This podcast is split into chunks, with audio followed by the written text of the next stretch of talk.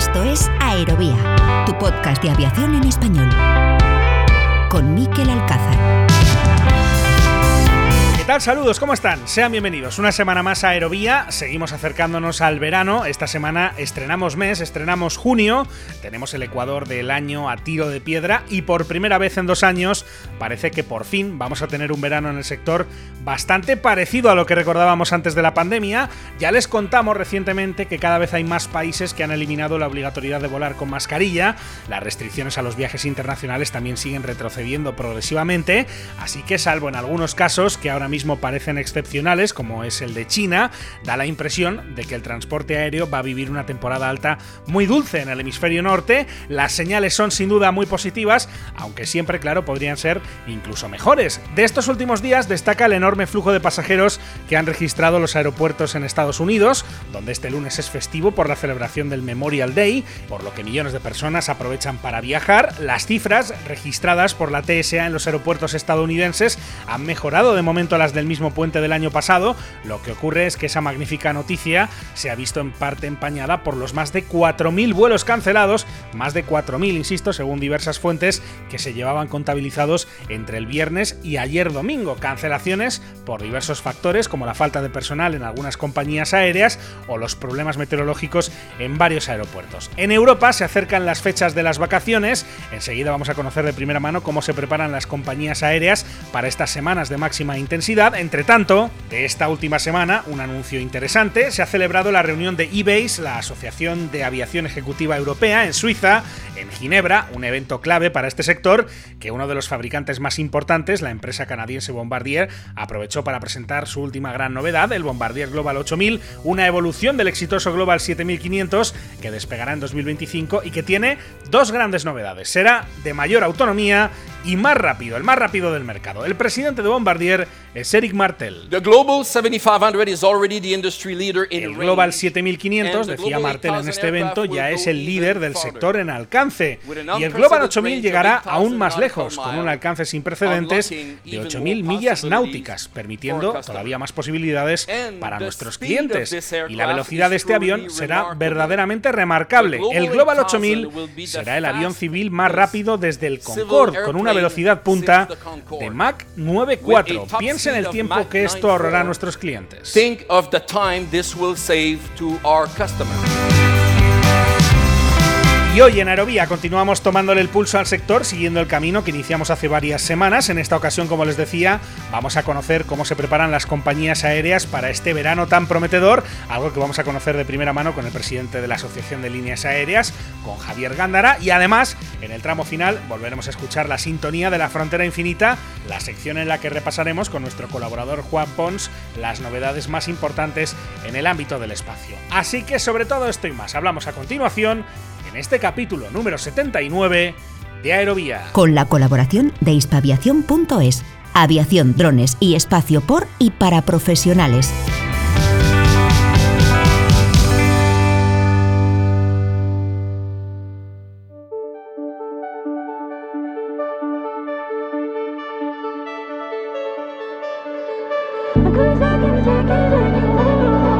¿Todavía no formas parte de la comunidad de seguidores de Aerovía?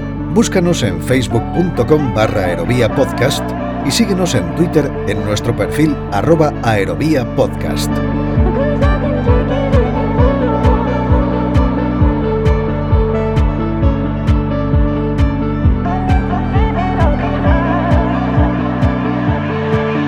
Escuchas Aerovía.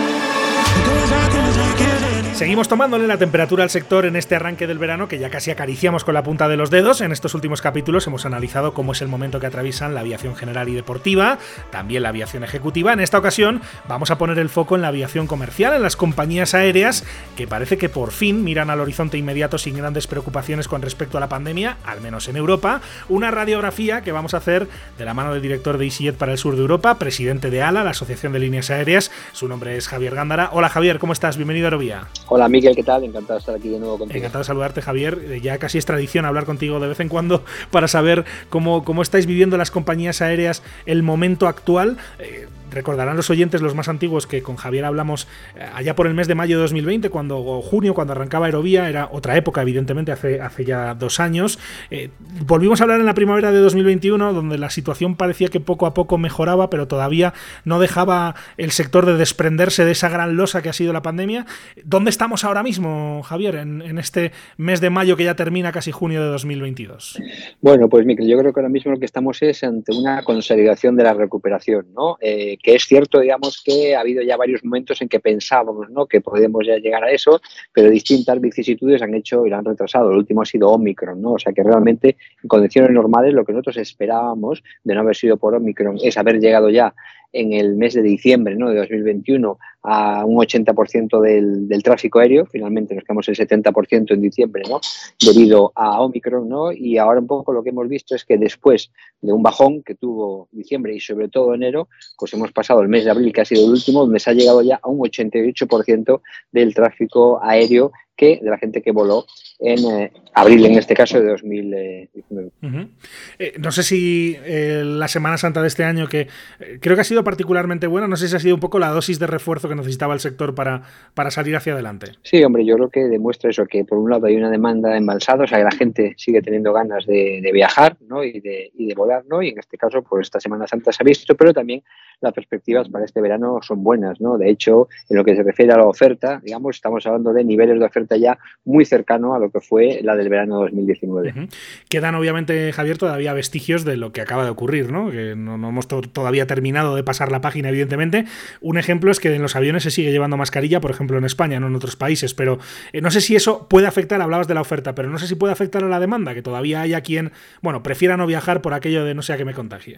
Bueno, yo creo que eso ya, digamos, afortunadamente no, pues está bastante superado, ¿no? Y la gente se ha dado cuenta que puede volver a tener, digamos, pues una vida más o menos normal con la de antes, eso sí, siguiendo una serie de precauciones, ¿no? Yo creo que además también, aunque sigue siendo obligatorio en algunos países, España es uno de ellos, la utilización de la mascarilla a bordo, ¿no? Incluso en otros sitios donde no es obligatorio hay gente que decide seguir llevándola por precaución, otra que no. Yo creo que un poco hemos normalizado la situación. Afortunadamente también ahora mismo ya, eh, bueno, ya no hay digamos, la correlación ¿no? que había antes entre el número de casos y el número de hospitalizaciones y de, y de muertes, ¿no? Y entonces, bueno, yo creo que se está normalizando todo eso y lo que se ha dado a la gente, digamos, cuenta es que antes tenía muchas ganas de viajar y ahora sigue teniendo ganas de viajar. Y de hecho, este verano parece que va a ser un verano donde si no llegaremos probablemente a los niveles de tráfico de pasajeros iguales de la pandemia, sí que creo que nos vamos a quedar bastante cerca. Uh -huh.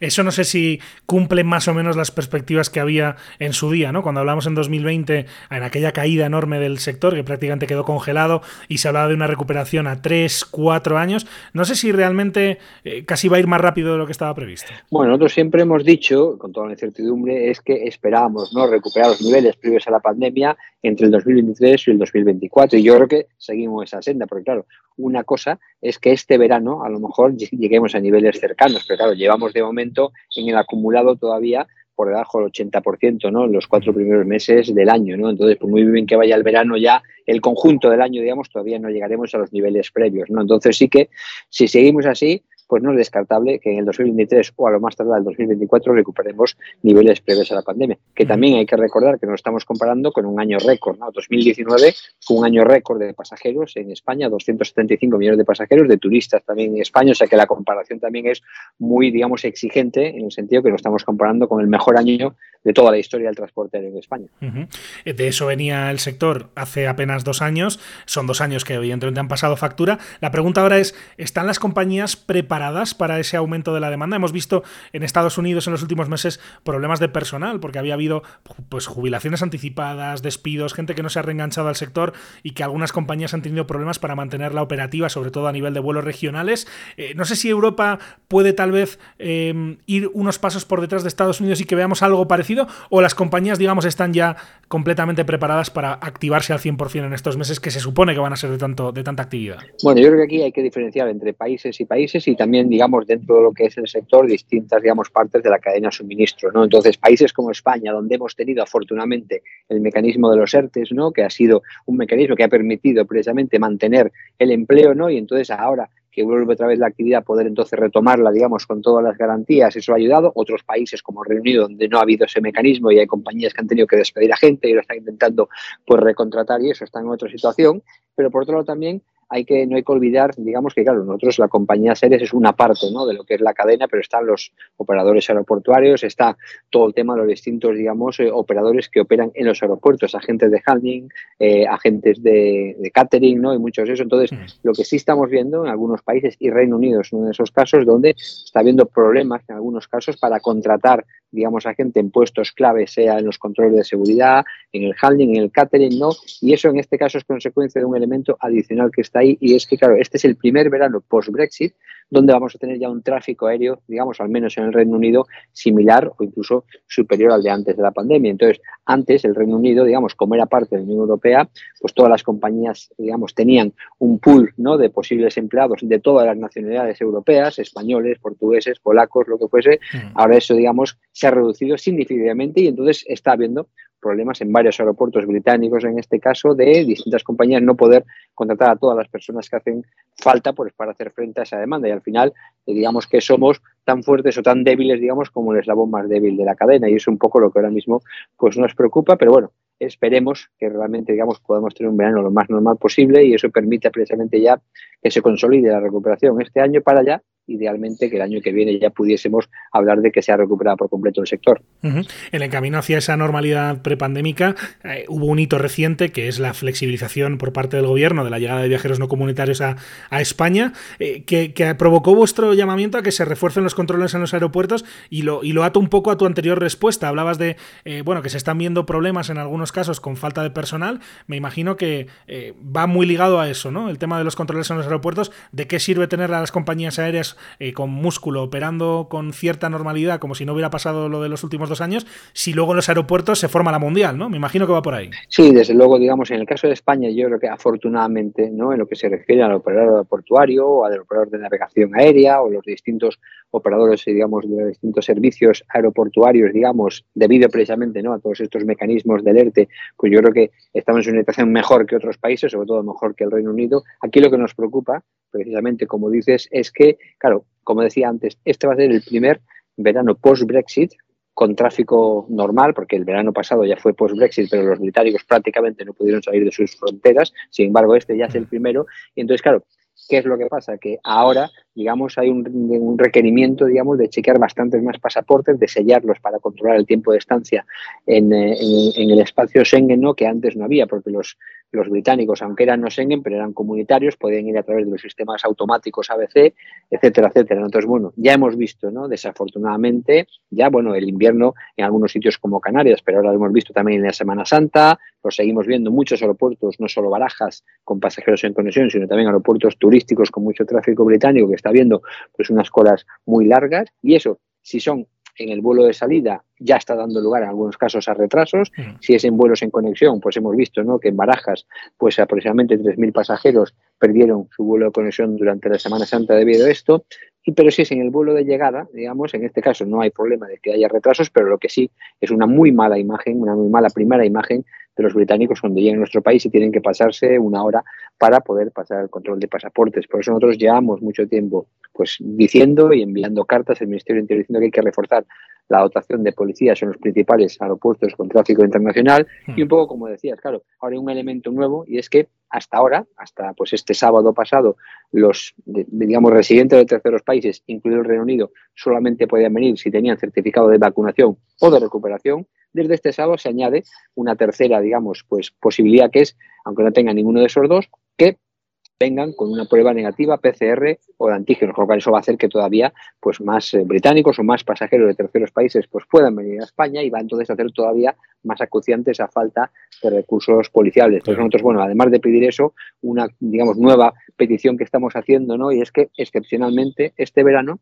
se permita a los pasajeros británicos el que pasen, aunque no son comunitarios, por las mismas máquinas ABC que pasaban hasta hace dos años, ¿no? Y que pasen al resto de pasajeros comunitarios para agilizar esos controles y permitir precisamente un poco el poder pasar un verano con el, menor número de incidencias. De hecho, algún país de nuestro entorno, Portugal, lo está haciendo ya. Portugal ya está permitiendo a los pasajeros británicos el que pues pasen también por las máquinas automáticas como pasaban antes, a pesar de que ya no son comunitarios, o sea que ya hay algún otro caso de algún otro país competidor con nosotros, ¿no? Por tráfico turístico y tráfico británico, que ya lo está haciendo, por lo cual no, no encontramos, digamos, motivo de no hacerlo excepcionalmente y poder entonces estar en condiciones de, pues, recibir como se merecen a todos los turistas internacionales que nos quieren visitar.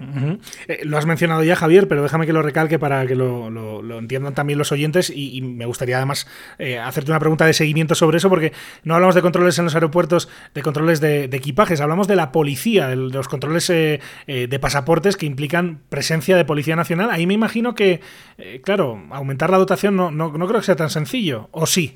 No, no es sencillo, obviamente, porque al final, efectivamente, digamos, lo que estamos hablando es de los controles de pasaportes, digamos, que se hacen eh, para controlar la gente que entra y que sale de España desde terceros eh, países, ¿no? Y efectivamente, en este caso, a diferencia de los controles de seguridad, que aunque están, digamos, supervisados por la Guardia Civil, pero como sabe, están subcontratados a, a empresas, digamos, eh, privadas, con lo cual tiene más flexibilidad, digamos, para meter más recursos y adaptar un poco los recursos a lo que es los flujos, ¿no? En este caso estamos hablando, sí, de Policía Nacional, que es la encargada de controlar los pasaportes en las fronteras y efectivamente, digamos que al final depende precisamente de todos los procesos administrativos, ¿no? Para, pues, poner, destinar a más eh, medios, formar esos medios. Entonces, por eso nosotros un poco lo que, aunque llevamos tiempo diciéndolo, ¿no? Llevamos desde el año pasado diciendo que eso podía ser un problema, entendiendo que no es tan fácil y, no es tan flexible el sistema, damos también esta otra alternativa adicional que permitiría precisamente, pues en este caso con el principal de origen, ¿no? De tercer, como tercer país, que ahora es el Reino Unido, eh, descongestionar un poco y entonces hacer que la situación pues sea menos, menos conflictiva. El transporte aéreo es fundamental para el turismo, el turismo es fundamental para la economía española ¿Qué dicen desde interior ante, estos, ante estas peticiones? ¿Qué os, qué os, cuentan desde el, desde el gobierno? Bueno, pues que están haciendo todo lo que pueden un poco para aumentar los recursos y que son conscientes del problema, pero de momento, digamos, es solamente palabras y pocos, y pocos hechos, ¿no? Por eso nosotros, pues eso, exigimos un poco, ya no por, por, por, la aviación, sino por, por, como tú dices, el turismo. ¿no? O sea, más del 80% de los turistas internacionales que nos visitan lo hacen por vía aérea. Ahora, además, ya el primer origen ¿no? de, turismo internacional, eh, que es el Reino Unido, es un país extracomunitario, eh, porque así lo han decidido los, británicos, y entonces, desde luego, no nos podemos permitir, digamos, que la primera imagen que tienen al llegar aquí sean colas interminables o que la última que tengan antes de salirse sean colas interminables que les hagan o perder el vuelo o con un estrés de sí que lo van a perder y que entonces el riesgo es que el año que viene o los que todavía no han eh, reservado, pues se decidan ir a un país de nuestro entorno, a Portugal, a Grecia, a Italia, en vez de venirse a España. Yo creo que no nos lo podemos permitir y por eso un poco pues seguiremos insistiendo con eso por el bien del conjunto de la economía española. Esto afecta obviamente a los eh, oyentes que tenemos en Latinoamérica, que no son comunitarios, no a los comunitarios, porque supone que ahí sí que el trámite es mucho más rápido, ¿no? Para entrar y salir del país, pero sin duda es un aspecto importante que habla de esas dificultades que, tiene ahora mismo el sector para volver a recuperar el ritmo en esta situación además nueva, como explicaba Javier, que tiene que ver con el Brexit y con el primer año ya eh, no iba a decir oficial, pero sí en la práctica del Reino Unido como un país eh, de, fuera de la, Unión Europea. Eh, te quería preguntar también, Javier, habíamos hablado del personal, eh, te quiero preguntar por la flota. Los aviones han estado parados mucho tiempo, todavía quedan algunas compañías, bastantes, que tienen todavía aviones en, preservación, esperando que cada vez aumente más la demanda. te quería preguntar, no sé si tenéis algún tipo de dato o más o menos una perspectiva general de cómo está ahora mismo la flota de aviones de las compañías aéreas españolas si están ya prácticamente todos en servicio o si todavía queda. Y, lo, quiero enlazar con algo que hablábamos aquí la semana pasada. En este caso, en el mundo de la aviación ejecutiva, eh, se está hablando de que hay problemas con el tema de los repuestos, eh, las cadenas de suministro se están viendo muy afectadas. No olvidemos de que tenemos una guerra a las puertas de la Unión Europea, eh, de que también hay problemas de suministro en China con todos los problemas que han tenido ahora por, por, la, por la pandemia, ¿no? que, está, que está azotando ese país especialmente. ¿Cuál es ahora mismo a nivel operativo en estos meses que son siempre muy desafiantes y donde una avería de un avión pues le causa un problema serio a una compañía aérea. ¿Cuál es ahora mismo la situación de la flota de las compañías aéreas en España? Pues bueno, yo creo que es importante ver ¿no? que las compañías aéreas eh, que vuelan en España, tanto las españolas como las extranjeras, ¿no? pues aquí lo que está pasando, digamos, es que una gran parte del tráfico aéreo se ha recuperado ya. De hecho, en el mes de abril, en cuanto al número de operaciones, digamos, se han operado ya el 97% de las operaciones comerciales que se habían operado en el mes de abril de 2019. ¿no? Entonces es cierto que en cuanto a pasajeros ha sido menor, ha sido solo un 88% de recuperación porque los factores de ocupación todavía no son los de antes, los aviones van, menos llenos que antes, pero en cuanto a recuperación de operaciones ya casi hemos llegado al 100%, por eso, digamos, pues en gran medida, digamos, la mayor parte de la flota está puesta otra vez, digamos, a disposición de las compañías operativa para poderla precisamente operar ¿no? y cada vez entonces seguir contribuyendo a esa recuperación. También es cierto que esa recuperación no está siendo homogénea. Los vuelos que más se han recuperado son los de corto y medio radio, ¿no? y largo radio está costando un poco más, pero al final, según se van abierto, eh, abriendo digamos, las restricciones en los distintos países, también el largo radio está recuperándose. Yo creo que eso es, eso es bueno. ¿no? Entonces, como tal, no hay eh, digamos, una especial problemática en cuanto a que haya una gran parte de la flota que esté todavía, digamos, en estado de preservación, sino que la mayor parte ya está operativa y a disposición de las compañías aéreas. Luego, en cuanto al segundo tema que planteas, ¿no? el tema de la cadena de suministro, hasta ahora no nos consta tampoco que esto esté siendo especialmente problemático, ¿no? sino que más o menos las distintas compañías han podido hacer toda su planificación ¿no? y cerrar sus operaciones, el mantenimiento preventivo, el correctivo y todo, pues de acuerdo a sus planes, ¿no? Y como tal, entonces, digamos que las compañías aéreas estamos preparadas con todos nuestros recursos, sean los recursos materiales, ¿no? Como las aeronaves y el resto de cuestiones, los recursos personales, eh, eh, por supuesto, para pues contribuir, digamos, a esa recuperación, ¿no? Y ver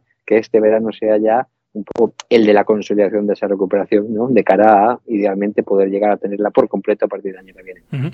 Lo he mencionado por encima porque es un factor que, decían, puede afectar a las cadenas de suministro y en este caso también a la industria aérea. Nos, estás contando, Javier, que de momento no hay constancia de eso, pero mm, hacía un año que no hablábamos, Javier, mm, te quería preguntar, cuando eh, se está sacando un poco la cabeza de, la pandemia y en febrero estalla la guerra en Ucrania, la invasión de, de, eh, ese país por parte de Rusia, me imagino que, eh, eh, al menos en los primeros días, veríais nubarrones, ¿no? Porque es un factor de desestabilización muy importante y, como digo, a las puertas de la Unión Europea. Sí, vamos a ver, digamos, en lo que se refiere al conflicto de Ucrania, yo creo que inicialmente el impacto directo en lo que se refiere al tráfico en España ha sido muy limitado, ¿no? O sea, antes de la pandemia, pues digamos, los, pasajeros ¿no? que volaban entre Rusia, Ucrania y España y, viceversa apenas eran entre un 1 y un 2% ¿no? de los pasajeros totales, con lo cual ese impacto era por muy poco. El otro impacto directo como tal, que es digamos,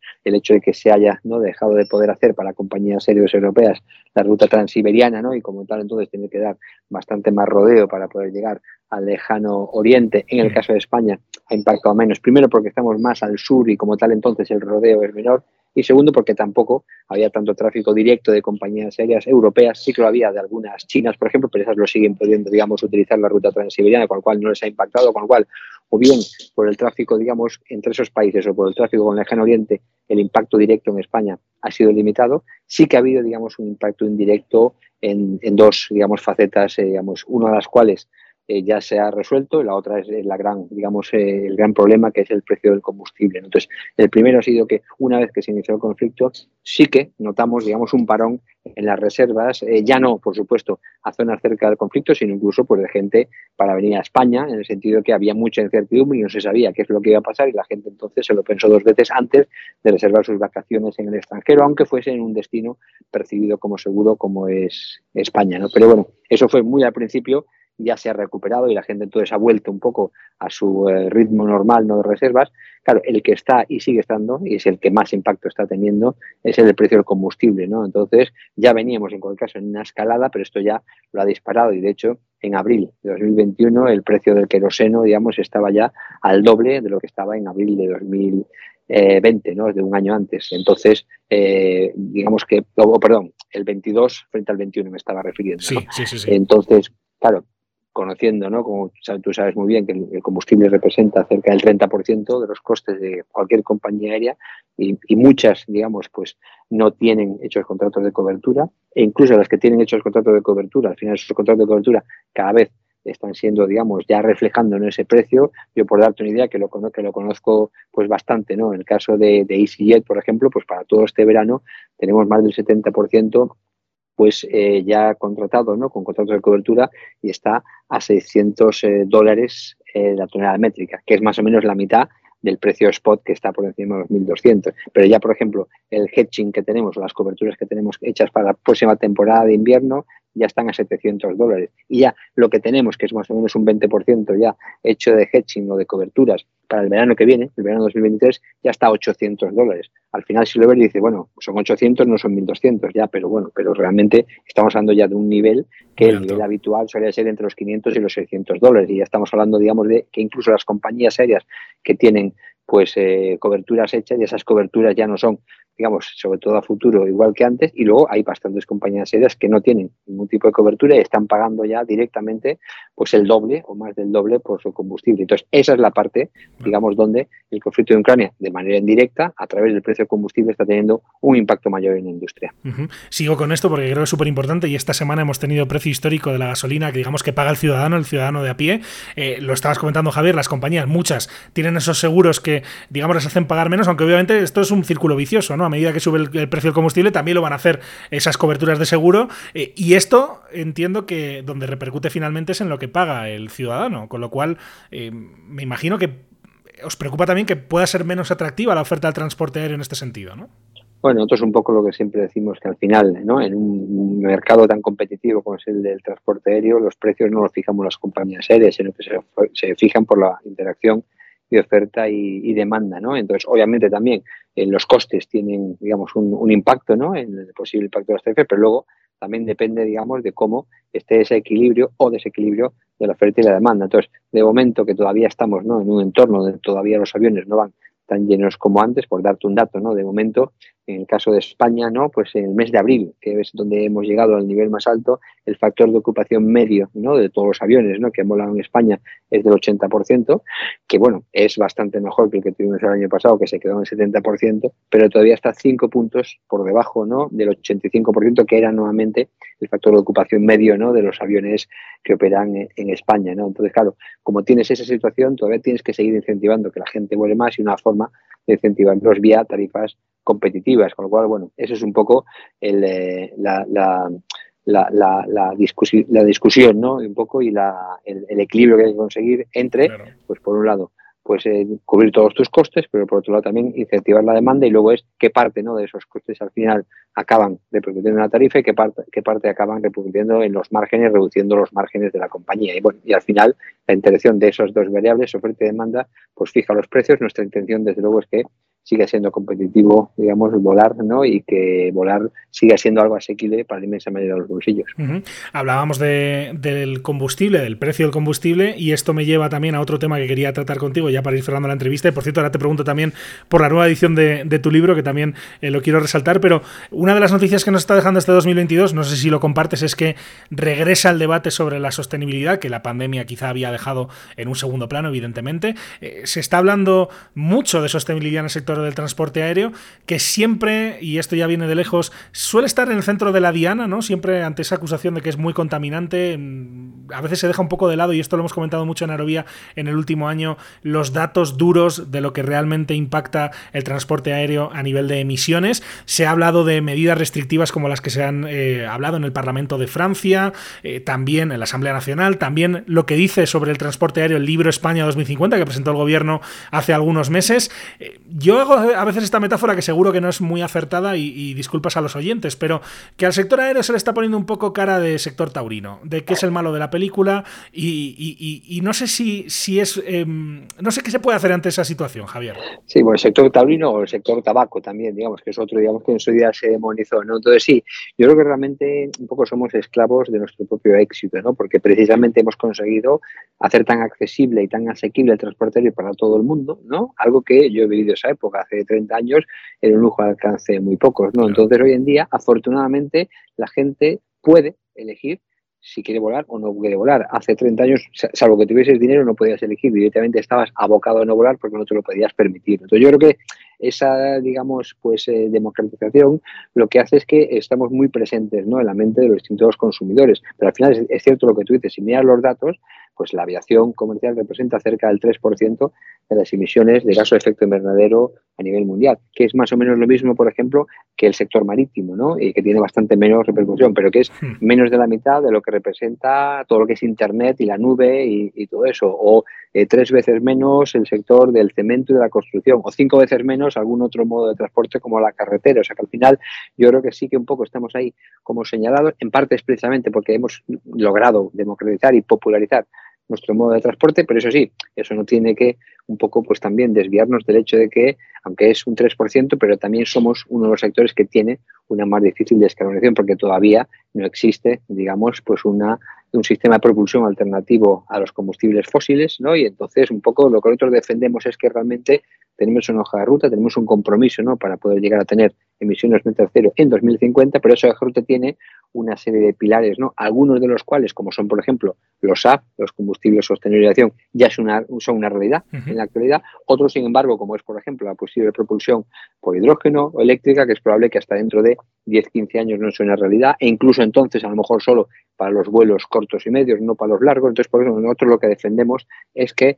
el reto que tenemos todos es conseguir un poco mantener ¿no? la asequibilidad de este modo de transporte, o sea, que siga siendo algo que no es un lujo al alcance de muy pocos, pero eso sí, de una forma cada vez un poco pues más sostenible y en el 2050 llegando digamos a estar pues totalmente descarbonizada con emisiones netas cero. Eso es un poco el reto que tenemos. ¿Te, preocupa Javier que se hable de prohibir rutas eh, para apostar al tren, eh, de aumentar impuestos? Eh, ¿Te preocupa que ese debate esté planeando sin que realmente haya un pozo técnico por detrás donde pues justamente y lo estabas mencionando tal vez algunos de estos medios no contaminantes de transporte aéreo quizá su punto inicial de implementación van a ser las rutas cortas, pero entonces, ¿por qué se está hablando de prohibirlas? O sea, ¿os preocupa como aerolíneas, como eh, patronal de compañías, por decirlo de alguna forma, que este debate ya esté emergiendo? Vamos a ver, a nosotros lo que nos preocupa realmente es que se propongan medidas un poco que o bien no contribuyen al objetivo de descarbonizar, como pueden ser las medidas fiscales, o bien que eh, los beneficios que pueden tener son bastante menores que los eh, perjuicios que pueden tener. Entonces, pues hablando directamente del tema este de los vuelos cortos, claro, vamos a ver, nosotros sí que pensamos que la intermodalidad tren-avión va a ser una parte de la solución, pero es cierto que va a ser una parte pequeña, mm. porque vamos a ver datos, ¿no? Entonces hablabas antes del tema de, de, Francia, ¿no? Entonces, si uno coge un poco, pues esa legislación que han cogido en Francia, ¿no? Un poco más generosos vamos a ser. Vamos a coger que en España, pues se prohibiesen todos los vuelos donde hay una alternativa de tren de alta velocidad de menos de tres horas, en vez de dos horas y media, ¿vale? Entonces ahí básicamente son cinco rutas, que es las rutas de Madrid con Barcelona, Valencia, Alicante, Málaga y Sevilla, ¿vale? Entonces, esas cinco rutas, ¿vale? Representan el 0,9% de las emisiones de aviación comercial en España, ¿vale? Entonces, por un lado, bueno, oye, dice, oye, todo suma y es un 0,9%, por supuesto, pero es solo un 0,9%, sigue siendo el 99% restante. Pero por otro lado, hay un tema que la gente un poco no se dado cuenta y que en Francia lo han podido resolver por el hecho de que en Francia, como sabes, no se han prohibido los vuelos, digamos, eh, a París, sino son los vuelos a Orly, ¿vale? Entonces a París, a Charles de Gaulle, que es el aeropuerto hub, se sigue pudiendo hacer, incluso aunque haya un trayecto de tren de alta velocidad. Entonces, claro, ¿qué es lo que pasa? En el 2019 había en España, eh, en esas cinco rutas, un poco alrededor de 4 millones de pasajeros que todavía volaban esas rutas en vez de eh, coger el tren de alta velocidad. Entonces, ¿por qué hacían eso? ¿Por qué no llevan en tren? Fundamentalmente, digamos, por dos motivos fundamentales. Uno, eran los que lo hacían eh, directamente por precio, porque todavía el tren era pues muy caro y seguía siendo más económico que el avión. Bueno, eso es ahora con la liberación del tren va a desaparecer, ya se ha visto en el corredor, en el corredor Madrid-Barcelona y ahora cuando ya entre el tercer operador también, ¿sabes? Y, se abran más corredores, entonces ya todos esos acabarán yendo. Es una transición que se ha dado de forma natural, o sea, la penetración del avión ¿no? en las rutas estas que estamos hablando ha pasado a ser el 65% en 2007 a eh, un 20% en el 2019 y ahora con la liberación será todavía más. Entonces, claro, ¿qué quedan de esos 4.000 pasajeros? Vale, si estos se van a ir, ¿cuáles quedan? Pues son los pasajeros en conexión. Son los pasajeros que no van de Valencia a Madrid, sino que van de Valencia a Nueva York vía Madrid. Entonces, claro, si se prohíbe ese ruto, yo estoy seguro que esos pasajeros, si no se da una solución intermodal, no van a coger su maleta y irse a la estación de Valencia, llegar a Tocha, cogerse un taxi, llegar a Barajas, hacer cola, facturar, pasar otra vez de seguridad y cogerse la Vega a Nueva York. Si se prohibiese, esos pasajeros se cogerán otro avión. A Heathrow o a París, claro. A Frankfurt, a Heathrow, a Charles de Gaulle, Schiphol, a donde sea, con lo cual vas a seguir teniendo las emisiones y va a perder competitividad, en este caso el hub de Madrid. Por eso entonces un poco lo que nosotros pensamos que cualquier solución un poco que se presenta hay que analizarla bien, hay que ver cuánto va a contribuir y sobre todo hay que ver un poco qué posibles efectos eh, colaterales, ¿no? Y luego está el tema de lo que has dicho tú también. En esos sistemas de propulsión alternativo que se están estudiando, eh, digamos, como por ejemplo el hidrógeno, ¿no? que es muy prometedor, y los primeros vuelos en los que se va a probar son los vuelos cortos, precisamente. Si los prohíbe, estás directamente un poco eliminando ese campo de pruebas para esas tecnologías alternativas. Y luego está todo el tema de lo que es la fiscalidad, ¿no? que es el, otro, digamos, eh, argumento que me siento claro. Entonces, un poco lo que vemos es que hasta ahora no hemos visto, digamos, ni un solo impuesto que se haya puesto sobre la aviación que haya contribuido a descarbonizar la, misma, sino que simplemente se ha convertido en un tema recaudatorio y se han, digamos, generado pues unos impuestos para los, eh, distintos estados que al final se han empleado en casi todo o en todo menos en descarbonizar. Entonces nosotros lo que pensamos es que realmente eh, lo que hay que hacer previamente es tomar medidas que contribuyan al objetivo final descarbonizar la aviación. Se estarán acordando seguro muchos oyentes del céntimo sanitario, ¿no? También y de para qué se utiliza en realidad ese, esa forma de, en fin, de, cobrar impuestos, digamos, al, ciudadano de, a pie. Como pueden ver los como pueden eh, comprobar los oyentes, eh, Javier Gándara sabe latín, especialmente cuando hablamos de todos estos temas. De hecho, es autor de un libro, recordarán los más veteranos del podcast, él estuvo aquí en uno de los primeros capítulos hablando de Revolución en los cielos, claves del éxito de las aerolíneas de bajo coste, que es un libro publicado por IT Aérea Editorial, que acaba de publicar una segunda edición, acaba recientemente. Eh, Javier, cuéntanos cuál es la novedad principal de, esta segunda edición. Pues básicamente la novedad es que introduce un capítulo adicional, digamos, precisamente hablando del impacto del COVID, ¿no? Y entonces un poco la historia, la intrahistoria, ¿no? Es que cuando empezó poco todo el COVID, el confinamiento, a mí me pilló precisamente traduciendo el libro al, inglés, ¿no? Y entonces, eh, claro, me, resultaba un poco pues sacar una primera edición, en este caso del libro en inglés, ¿no? Eh, y ni siquiera hacer mención ¿no? a la peor crisis que ha pasado el transporte en su historia, con lo cual entonces, pues eh, ya en inglés me decidí a escribir el sexto capítulo, que luego al final lo traduje y se convirtió en la segunda edición en castellano. Y básicamente ese sexto capítulo lo que intentaba un poco de dar respuesta, sabes que al principio cuando pasó pues todo el tema del COVID, hubo bastantes expertos que vaticinaron que este era el final del modelo low cost, decía que ya volar no iba a volver a ser barato en la vida, entonces que las compañías low cost y los billetes baratos iban a desaparecer. Y claro, yo pensaba que no solamente que no era así, mm.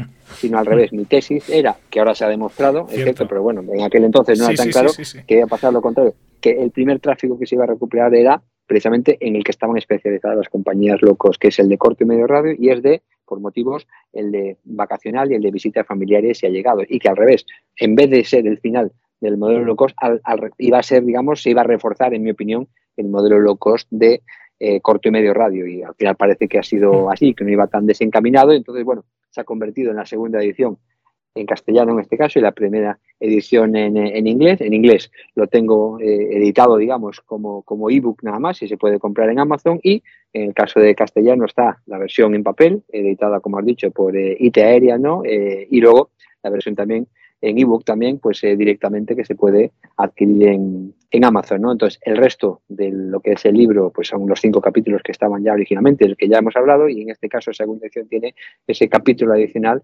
explicando precisamente un poco el impacto, ¿no? que la pandemia ha tenido en la aviación en general y el modelo low cost en particular. Parece, bueno, vamos a enlazar por cierto la publicación, el link para que lo puedan ver en aerovía.net. Si quieren eh, descargar ese libro, de encontrar el libro de Javier Gándara, lo van a tener ahí en aerovía.net. Eh, decía que suenan antes de ayer esos titulares tan taxativos que hubo, tan tajantes, diciendo que lo de volar barato se había acabado para siempre. Lo recuerdo perfectamente como si fuera ayer y nada más lejos de la realidad, ¿cierto? Que si al final acaban subiendo los billetes, lo estábamos hablando, seguramente será por combustible, por la inflación pues porque se encarecerá también el, precio de la mano de obra, digamos, de la gente que trabaja en las compañías, pero que en realidad eh, aquellos titulares, pues bueno, algún gurú se, pasó de atrevido en, aquella época. Eh, lo cierto es que el transporte aéreo de bajo coste pues sigue existiendo, evidentemente, y, sigue muy vivo. Lo hemos repasado esto y todo lo que tiene que ver con la actualidad de las compañías aéreas con Javier Gándara, que como les he contado antes es el director de EasyJet para el sur de Europa, además de presidente de ALA, de la Asociación de Líneas Aéreas, y con quien siempre, siempre es un placer poder charlar aquí sobre transporte aéreo en aerovía. Javier, ha sido un placer y que no, que no tenga que pasar un año para que volvamos a hablar. Muchas gracias, que vaya muy bien. Muchas gracias, el placer como siempre ha sido mío, Miquel. Un abrazo. Un abrazo.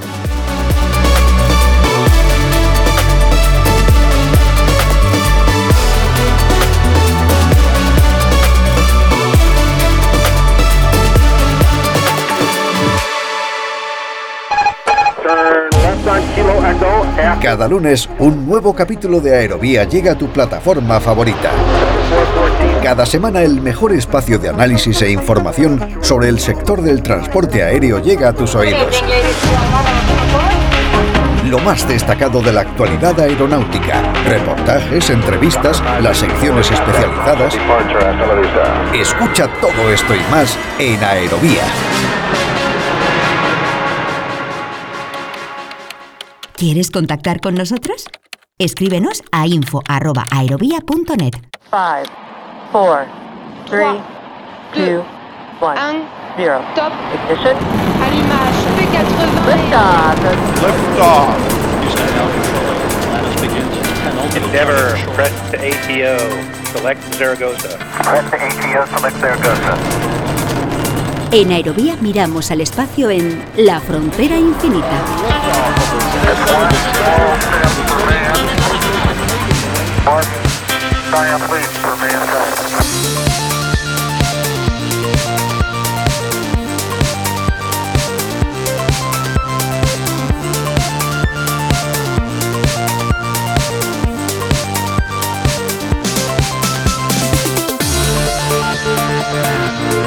Esta sintonía la conocen muy bien, es la de la Frontera Infinita, una sección que teníamos pendiente desde hace ya bastantes semanas y que recuperamos hoy por fin, como siempre, con la presencia y la participación de nuestro colaborador, de nuestro experto, de nuestro hombre del espacio. Saludamos a Juan Pons. Hola Juan, ¿cómo estás? Bienvenido a Aerovía. Hola, hola, muy buenas. Aquí estamos a punto de despegar. Despegando por fin, Juan, que hacía semanas que estábamos en deuda con nuestros oyentes, seguidores del sector espacial. Tenemos muchos temas que repasar en el ámbito del espacio. No están todos los que son, pero sí son todos los que están, porque el sector espacial, lo hemos venido contando, sigue en un auge constante, en un boom casi permanente y apunta en este momento hacia varias direcciones. Vamos a repasar algunas de ellas brevemente. Una tiene que ver con una información que amplías esta semana en Atalayar, Juan, que tiene que ver con el Reino Unido. Pues mira, es que el Reino Unido eh, está, está que, que se sale, como se dice. Mira, el primer ministro del Reino Unido, Boris Johnson, ese personaje rubio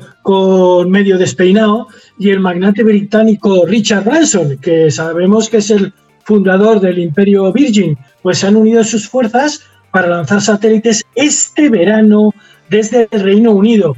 Eh, es decir, eh, ¿qué es lo que quiere Boris Johnson? Pues quiere que eh, Gran Bretaña sea una nación galáctica y para ello lo que ha dado forma es a una red de transporte espacial no estatal con capacidad para posicionar satélites en órbita terrestre desde el suelo de Europa Occidental, y así lo va a hacer. Hablaba Juan de un rubio despeinado, la descripción casi casi cumpliría también para, para Richard Branson, serían dos rubios despeinados. En todo caso, Juan, eh, te quería preguntar cómo va a conseguir el Reino Unido convertirse, por decirlo de alguna forma, en un país galáctico. Pues lo que va a hacer es desde las Islas Británicas soltar a través de un Boeing 747 Jumbo de la sociedad Virgin Orbit, cuyo propietario es eh, Richard Branson, un, un, un, un cohete eh, llamado Launcher One que llevará dos satélites y desde las Islas Británicas, mejor dicho, desde el espacio terrestre, aeroesterrestre de las Islas Británicas, lo colocará en, en órbita. Pero es que además Boris Johnson ha creado una red de puertos espaciales, siete en total. Uno de ellos está ya prácticamente terminado y en lo que queda de año o a principios de 2023, desde Escocia, desde el norte de Escocia, desde la fría Escocia, lanzará un, lanzador, valga la redundancia, reutilizable, Prime se llama, que está participado por una empresa española, en concreto por el Ignor Deimos. Eso sobre una empresa española, otra sobre la que vamos a hablar ahora, Juan, acaba de conseguir un hito importante. En este caso se trata de una compañía vasca, Juan. Mira, es una empresa vasca que dirige eh, el bilbaíno Juan Tomás Hernani, que el día 25 de mayo ha posicionado en órbita, claro, a un pequeño satélite de nombre Urdaneta. Hay que tener en cuenta que Urdaneta, Andrés de Urdaneta, es el fraile agustino que en el siglo XVI regresó a España desde Filipinas atravesando el, Océano Pacífico. Entonces, eh, Juan Tomás Hernani, que estudió en el Colegio de los Agustinos Andrés de Urdaneta, ha querido rendir homenaje a, su colegio. Entonces, este satélite tiene el tamaño de un microondas, como he dicho, partió el día 25 de mayo eh, en un Falcon 9 desde Cabo Cañaveral y ya se encuentra eh, en el espacio a 536 kilómetros de altura. Entonces, la empresa de Juan Tomás eh, Hernani se llama Satlantis y tiene en marcha otros cuatro proyectos. El principal de ellos, por destacar uno, es una constelación de tres satélites que van a prestar servicio a la compañía española Enagas, una de las más importantes del sector gasístico nacional e internacional. Y este satélite, que se llama, se llama GEISAT, lo que va a hacer es detectar y cuantificar con gran precisión desde el espacio las emisiones de gas metano en instalaciones gasísticas y petroleras. ¿Cuándo volará? Pues está previsto para el verano del próximo año, de 2023. Un hito importante de esa empresa que hizo posible el Falcon 9, lo que nos permite ahora saltar a Estados Unidos, el país que ha sido tradicionalmente líder en el ámbito del espacio. Veremos qué ocurre en las próximas décadas, porque como hemos venido contando durante semanas y semanas, ese liderazgo está ahora mismo amenazado por varios países, principalmente por, por China, pero como decía Juan, en Estados Unidos continúa su marcha, aunque con retrasos el nuevo y esperadísimo sistema de lanzamiento espacial. Cuéntanos. Efectivamente. Bueno, eh, precisar, eh, China es el país que más lanzamientos hace al año, en los años pasados, pero Estados Unidos es el que más satélites coloca en orbita. Respondiendo a tu pregunta, el nuevo sistema de lanzamiento espacial de Estados Unidos sigue su marcha, pero con retrasos. Las pruebas del nuevo y potente lanzador de la NASA, más conocido como Space Launch System, el SLS, se está demorando un mes tras otro. Se efectúan las pruebas en Cabo Cañaveral, pero se han tenido que detener a tres de tiempo en tres ocasiones por anomalías que se han detectado.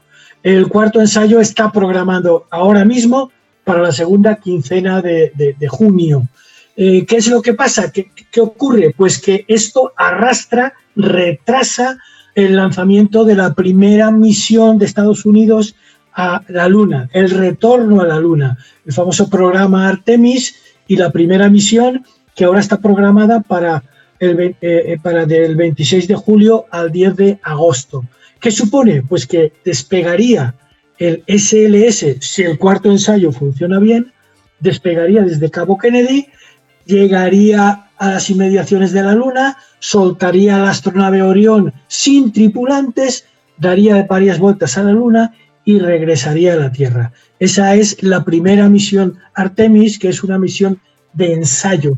Pero primero, la gran prueba de la segunda quincena de junio tiene que dar luz verde. Estados Unidos, no sé si China, pero desde luego Estados Unidos, confío en que los oyentes, por cierto, acepten la metáfora futbolística, pero podríamos decir que ese país, estos países, juegan en la Liga de Campeones del sector espacial. Lejos, unos cuantos peldaños por debajo, está un país como España, que no sé si está intentando subir a primera o al menos mantenerse en esa categoría, Juan. Desde luego hay gran distancia y en este sentido en España seguimos muy pendientes de un tema que hemos venido tratando desde hace prácticamente un año, como es el de la Agencia Espacial Española, que sigue tomando forma entre bastidores. De eso, de la forma que va tomando, conocemos poco, Juan. De lo que sí hay bastante más noticias, más ruido, es con el tema de la sede y particularmente ¿Con qué ciudad puede acabar llevándose el premio gordo de ser la nueva sede de esta, de esta agencia, Juan? Muy bueno, el premio gordo de la sede, sí.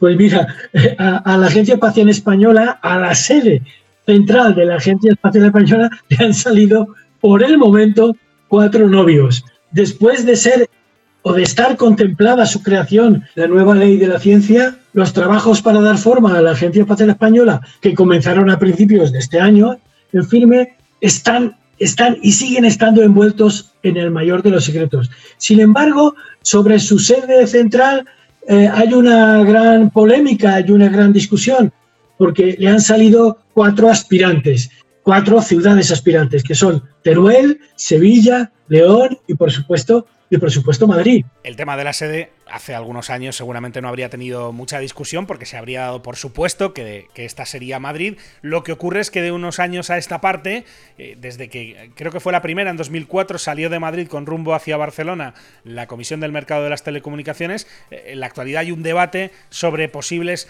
agencias gubernamentales o directamente instituciones oficiales que puedan asentarse fuera de Madrid y no sería en este caso, como digo, la primera. En la actualidad, con la Agencia Espacial Española se están hablando de hasta cuatro candidatas. Una de ellas, que fue la primera que se postuló, si no recuerdo mal, abiertamente, fue Teruel, una ciudad, una provincia que lleva ya tiempo apostando por estos temas, pero que no es evidentemente Madrid. Es una de las cuatro novias, insisto, que le han salido a esta agencia. En el caso de Teruel, lo relevante puede ser que ya saben que durante toda esta legislatura hay normalmente un voto que suele ser decisivo en el Congreso para el actual gobierno, que es el voto de Teruel existe, aunque esa candidatura turolense, Juan, no solo viene avalada por ese partido, sino que eh, podríamos decir que en la comunidad autónoma, en, este caso en Aragón, hay un, hay un consenso bastante grande ¿no? alrededor de esta idea. Sí, hay un total y absoluto consenso entre las fuerzas políticas por parte de las Cortes de Aragón y por parte incluso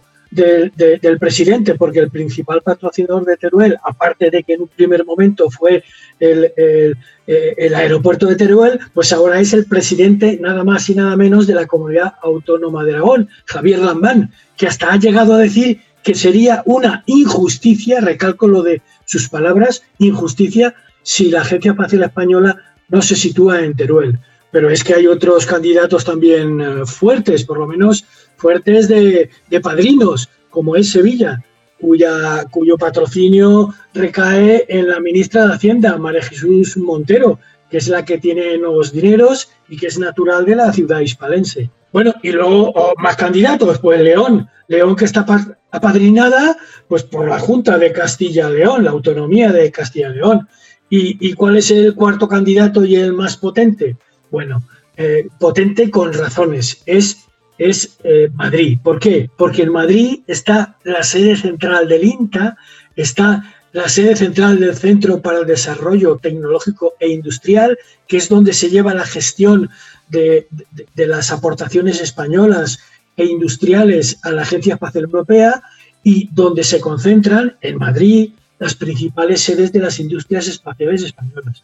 Entonces, llevar a la gente que está en el INTA, en el Instituto Nacional de Técnica Aeroespacial, aparte de esa gente, aparte de los funcionarios del CEDETI, del Centro de Desarrollo Tecnológico e Industrial, a otra localidad como pueda ser Teruel, Sevilla o León, pues hombre, lo veo complicado, lo veo difícil. Pero tal y como estamos, todo es posible. Vamos a ver, eh, es el asunto clave, ¿no? ¿En qué queda, en qué queda la agencia? Eh, si tiene más o menos competencias, que es el asunto verdaderamente trascendente que hay en todo esto. Y de hecho, es que si hablamos de finalmente una, una entidad simbólica que quede vacía de competencias, quizá entonces no tenga tanto sentido, no tenga ningún sentido todo este debate, toda esta pugna sobre cuál puede ser la sede de la Agencia Espacial Española. Sin duda es un tema que vamos a seguir de cerca aquí en Aerovía. En esta edición hemos hablado de España, hemos hablado de Estados Unidos, de China, ha salido hasta el nombre de Filipinas, eh, pero queremos cerrar hablando, Juan, de otro país, otro país lejano. Cerramos con una noticia sobre Australia. Cuéntanos, Juan. Pues mira, Australia ha nombrado recientemente a una mujer mariscal del aire para intentar atajar la amenaza espacial que para ellos, para Australia, representa China. Y es que el inmenso país, Oceanía, acaba de fortalecer su sistema de defensa creando un mando espacial con el que pretende defenderse de posibles ataques desde el espacio ultraterrestre por parte de, los asiáticos, más concretamente de, China, por supuesto. Es el complemento de la Agencia Espacial Australiana, que ya fue creada en el 2018.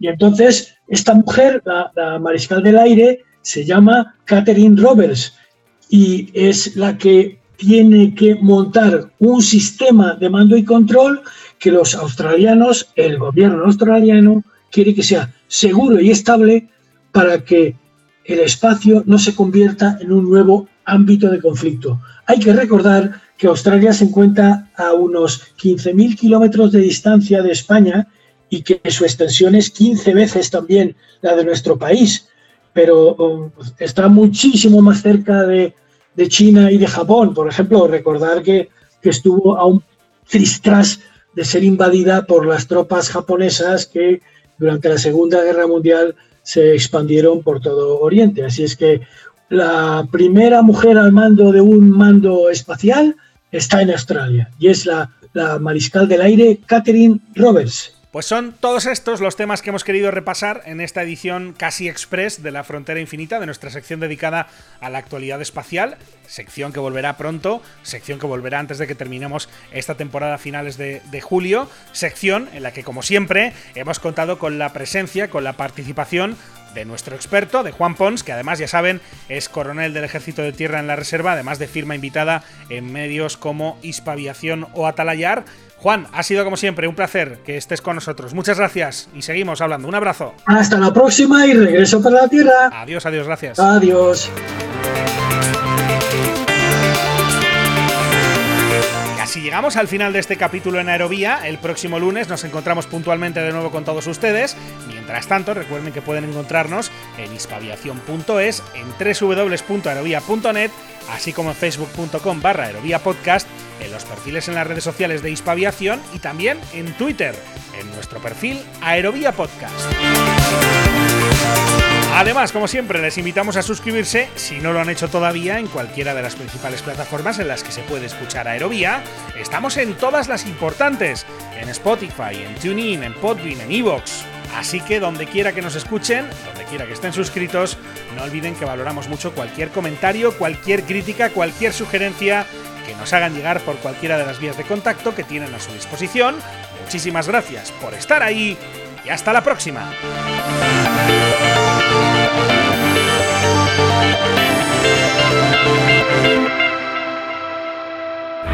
Wind calm, clear for takeoff, runway 36 Aviación civil, aviación militar, aviación general y deportiva, drones, espacio. ¿Quieres estar al tanto de lo que ocurre en el sector? No olvides seguirnos en tu plataforma favorita.